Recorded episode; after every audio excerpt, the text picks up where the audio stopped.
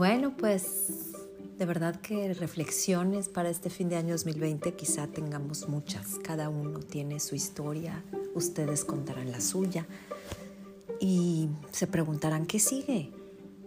Muchas personas nos preguntamos con curiosidad, con reservas, pero con mucho entusiasmo qué sigue. Al fin se está terminando el año 2020, un año muy complicado, muy complejo pero que marca el inicio de algo, por supuesto, mucho mejor. ¿Quieren que les comparta mi reflexión? Ojalá les guste mucho. Aquí está, para ustedes.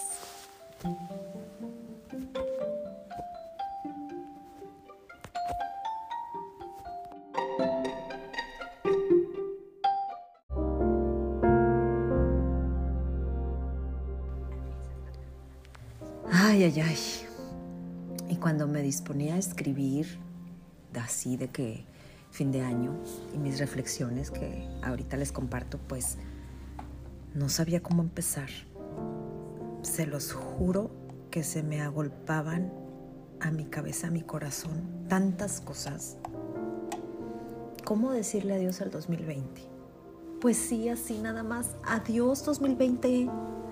Fuiste un año muy duro, largo y pesado eso sí, aprendimos mucho. Fortaleciste nuestro espíritu. Utilizamos inclusive las pérdidas para entrenar nuestra paciencia y ser más, pues sí, fuertes. Esa fuerza la utilizábamos día con día, porque vaya que vivimos angustias e incertidumbres. Tuvimos miedo y hasta lloramos aunque también nos emocionamos y aplaudimos al ver tantas muestras de amor y empatía hacia el prójimo. Sin embargo, nos entristecimos porque murió mucha gente y los despedimos en un profundo silencio, aunque nuestro corazón gritaba de dolor. Nunca, nunca pasó tanto en tan poco tiempo.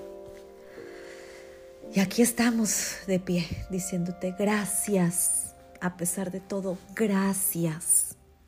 Hoy, último día del año, me emociono y lloro. Y todos tenemos alguna razón para hacerlo.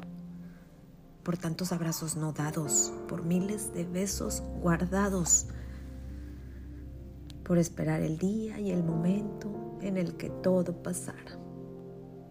Cuando cada instante ya sucedía algo, Sí, el milagro de algo grande. Cada día nacía una nueva humanidad, más humana, más justa. Bueno, al menos así lo creo.